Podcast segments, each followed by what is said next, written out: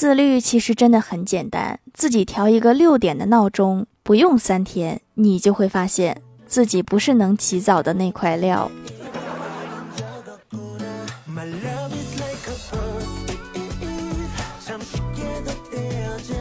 Hello，蜀山的土豆们，这里是甜萌仙侠段子秀《欢乐江湖》，我是你们萌豆萌豆的小薯条。最近读了一本复仇的小说，看完之后深有感悟。其实复仇剧的本质就是励志剧，定一个目标，用尽全力去实现。同理，当你备战高考的时候，你就想自己和高考有仇，这辈子不共戴天，这样不就有动力了？写到这里，我都马上有想背单词的冲动了。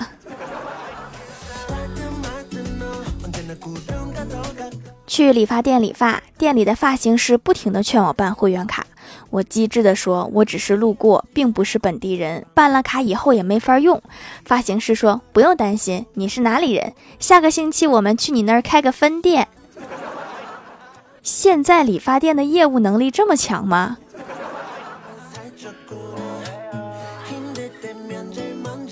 上周约欢喜出去逛街，欢喜问了我一个问题。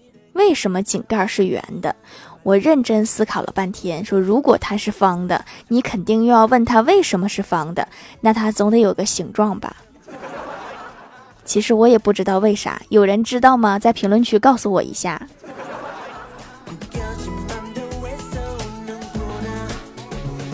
我和欢喜上学的时候和班主任特别亲。有一次班主任因病请了长假，代班老师说他被车撞了，骨折了，我就组织大伙捐款给班主任买个轮椅，钱好像不够，就买了一辆二手的。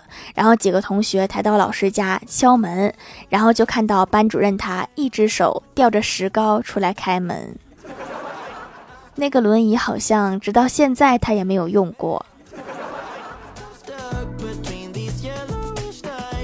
早上正在吃饭呢，我哥冷不丁冒出一句：“最近在读三国，我觉得孙权真是一个了不起的人物，因为他是一百八十二年出生的，正好是我的身高。”谁问你了呀？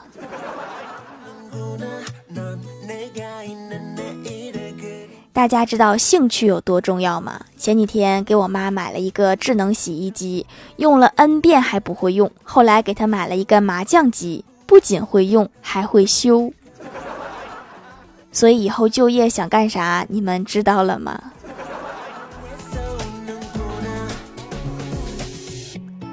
最近 GPT 四不是非常火吗？我看李逍遥已经开始用 GPT 四调教自己了。他将长长的论文或者是 PDF 文件喂给 GPT 四，给自己的设定是一个笨笨的学生，只能循序渐进地掌握资料内容，让 GPT 四扮演老师的角色，使用提问的方式层层递进教他学习，并且每一阶段都给出几道复习题进行巩固。据说已经学了不少资料了，效果非常不错。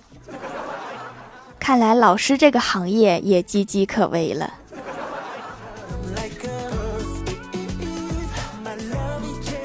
昨天晚上公司聚餐，酒过三巡，领导出千元大奖，由石头剪刀布定输赢。十个人玩，石头剪刀布一直都出现，难分胜负。我急中生智，提议就出剪刀和石头两种，大家觉得很有道理，于是陆续有人出剪刀，就会被淘汰掉了。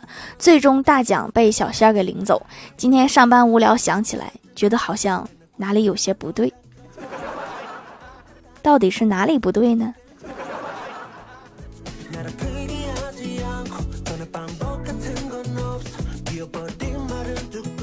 今天开工资，看着工资条，李逍遥感叹说：“物价真是越来越高了，工资却一直都不涨。”小仙说：“钱真的不值钱了，朋友们。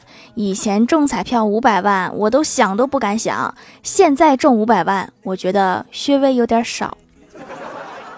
确实哈，感觉五百万随便花花就没了。”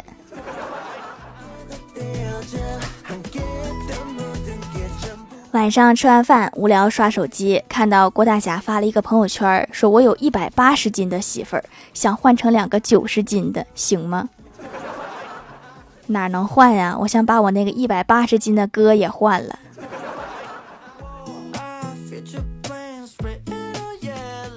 郭晓霞和小伙伴玩到半夜才回家，刚到家就高兴地对郭大侠说：“爸比，我找到我的亲兄弟啦！”郭大侠好奇地问：“啥？”郭晓霞说：“就是楼下那个小明，他也是在垃圾堆里捡来的。”要是这么说的话，那你的兄弟可真是太多了。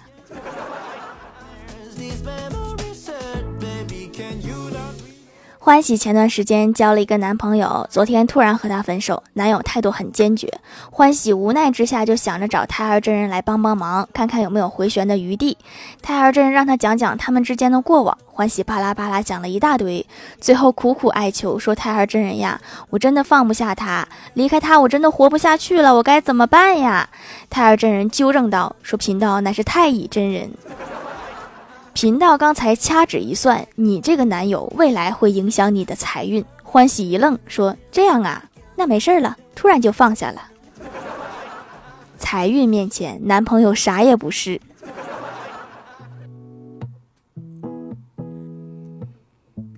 我哥虽然一直单身，但是并不是没人追过他。记得上大学的时候，有一次光棍节，我哥在图书馆上自习，忽然发现书下压着一张纸条：“我是你旁边的女生，今天过节，一起吃个晚饭好吗？如果你同意的话，五点半楼下见。”我哥低头一看表，八点了。你这学习也太认真了。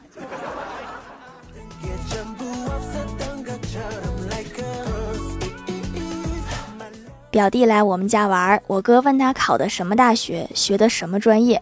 表弟说去武汉上大学了，是建工系。然后就跟我哥吐槽说班上一个女生也没有，太苦了。我哥用实际工作经验告诉他，像他这个专业，不但大学班上一个女同学没有，以后毕业上班了还会一个女同事也没有。想学土木的一定要慎重啊！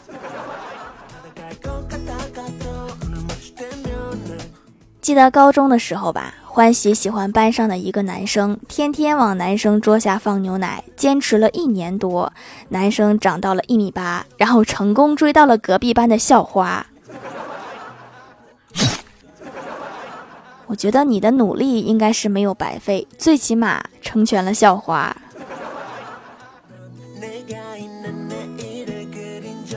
嗨，蜀山的土豆们，这里依然是带给你们好心情的欢乐江湖。喜欢这档节目，可以来支持一下我的淘小店，直接搜店名“蜀山小卖店”，数是薯条的数就可以找到啦。还可以在节目下方留言互动，或者参与互动话题，就有机会上节目哦。下面来分享一下听友留言。首先第一位叫做清风本风，他说：“千万不要在三更半夜出门，否则你就会胖两斤。别问我是怎么知道的，怪只能怪街边的烤串太香了。”下一位叫做奶茶好甜甜，他说郭晓霞有一次考九十九分，他想逗一逗郭大嫂，说他考了零分以上，郭大嫂给他打了一顿。还有一次考试，郭晓霞考了十八分，他跟郭大嫂说考了一百分以下，郭大嫂请他吃了一顿大餐，然后看了看试卷，又把他打了一顿。这是什么原因让郭晓霞成绩变化这么大呢？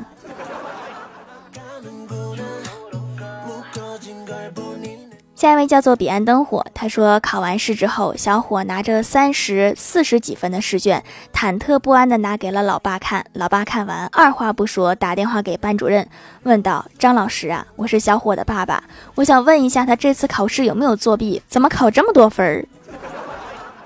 他是懂自己儿子的水平的。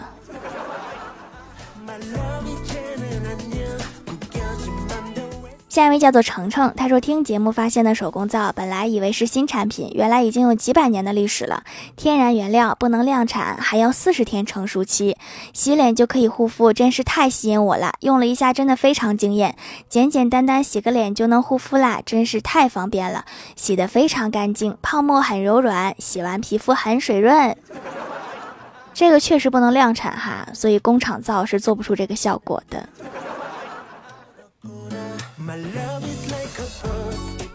下一位叫做薯条家的小喵，他说：“条今天上篮球课啦，因为我们班因为甲流隔离了几周，篮球老师今天穿了一件惨不忍睹的梦幻紫，关键是那个篮球老师是男的。然后我就开始想象他是不是有女朋友了，这件衣服是不是被逼着穿的？但是我觉得不可能，因为老师不像有女朋友的人，也可能是摆烂了，不打算找女朋友了。下一位叫做薯条家的土豆，他说：“条，我是一位算命大师，在半夜夜跑的时候，千万不要路过那些街头小巷，因为里面的麻辣烫、炸串、烤冷面、烧烤、小龙虾，还有各种吃的都太香了。”我懂哈，我经常遇见他们。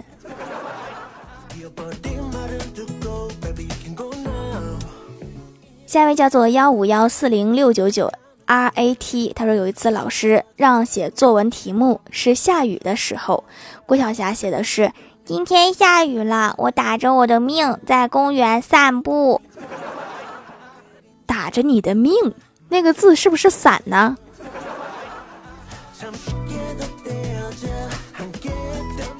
下一位叫做 T 六五四幺二七七幺，他说本来买手工皂是用来去脸上痘的，效果不错，几天痘痘就没有了。突发奇想，用来洗澡还可以去后背的痘痘，一皂多用真实惠。呃，它都是一个原理嘛。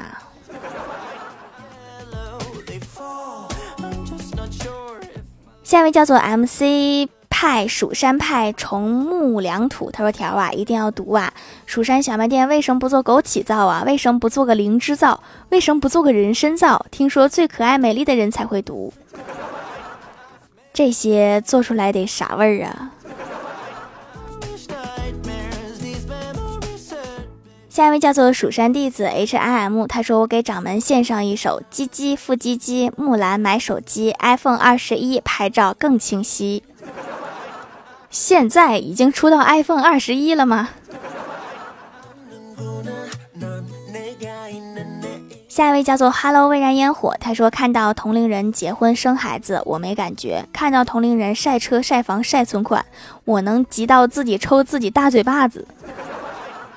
不结婚也可以活，但是没钱不行。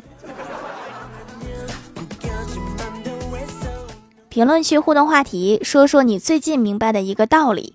掌门的九尾狐说：“热胀冷缩，所以暑假作业多，寒假作业少。”还有这回事儿呢？我上学的时候感觉都挺多。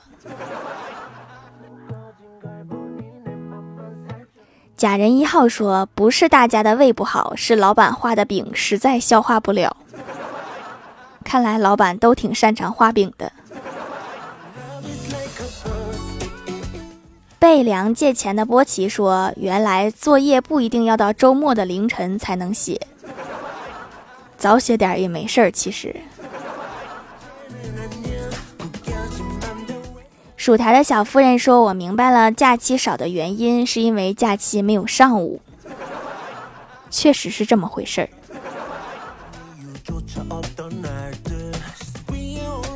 开发图迷说：“我终于明白了，一加一原来等于二。”是不是明白的有点晚？下面来公布一下上周九三三级沙发是假人一号盖楼的有假人一号荷兰弟 S Y 版彼岸灯火 N J 林小涵。敏无言，薯条家的小喵听友三九三零八二幺九九幺三八七五零七 K S V L D 零喵，Hello 蔚然烟火，感谢各位的支持。好了，本期节目就到这里啦，喜欢的朋友可以来蜀山小卖店支持一下我。以上就是本期节目全部内容，感谢各位的收听，我们下期节目再见，拜拜。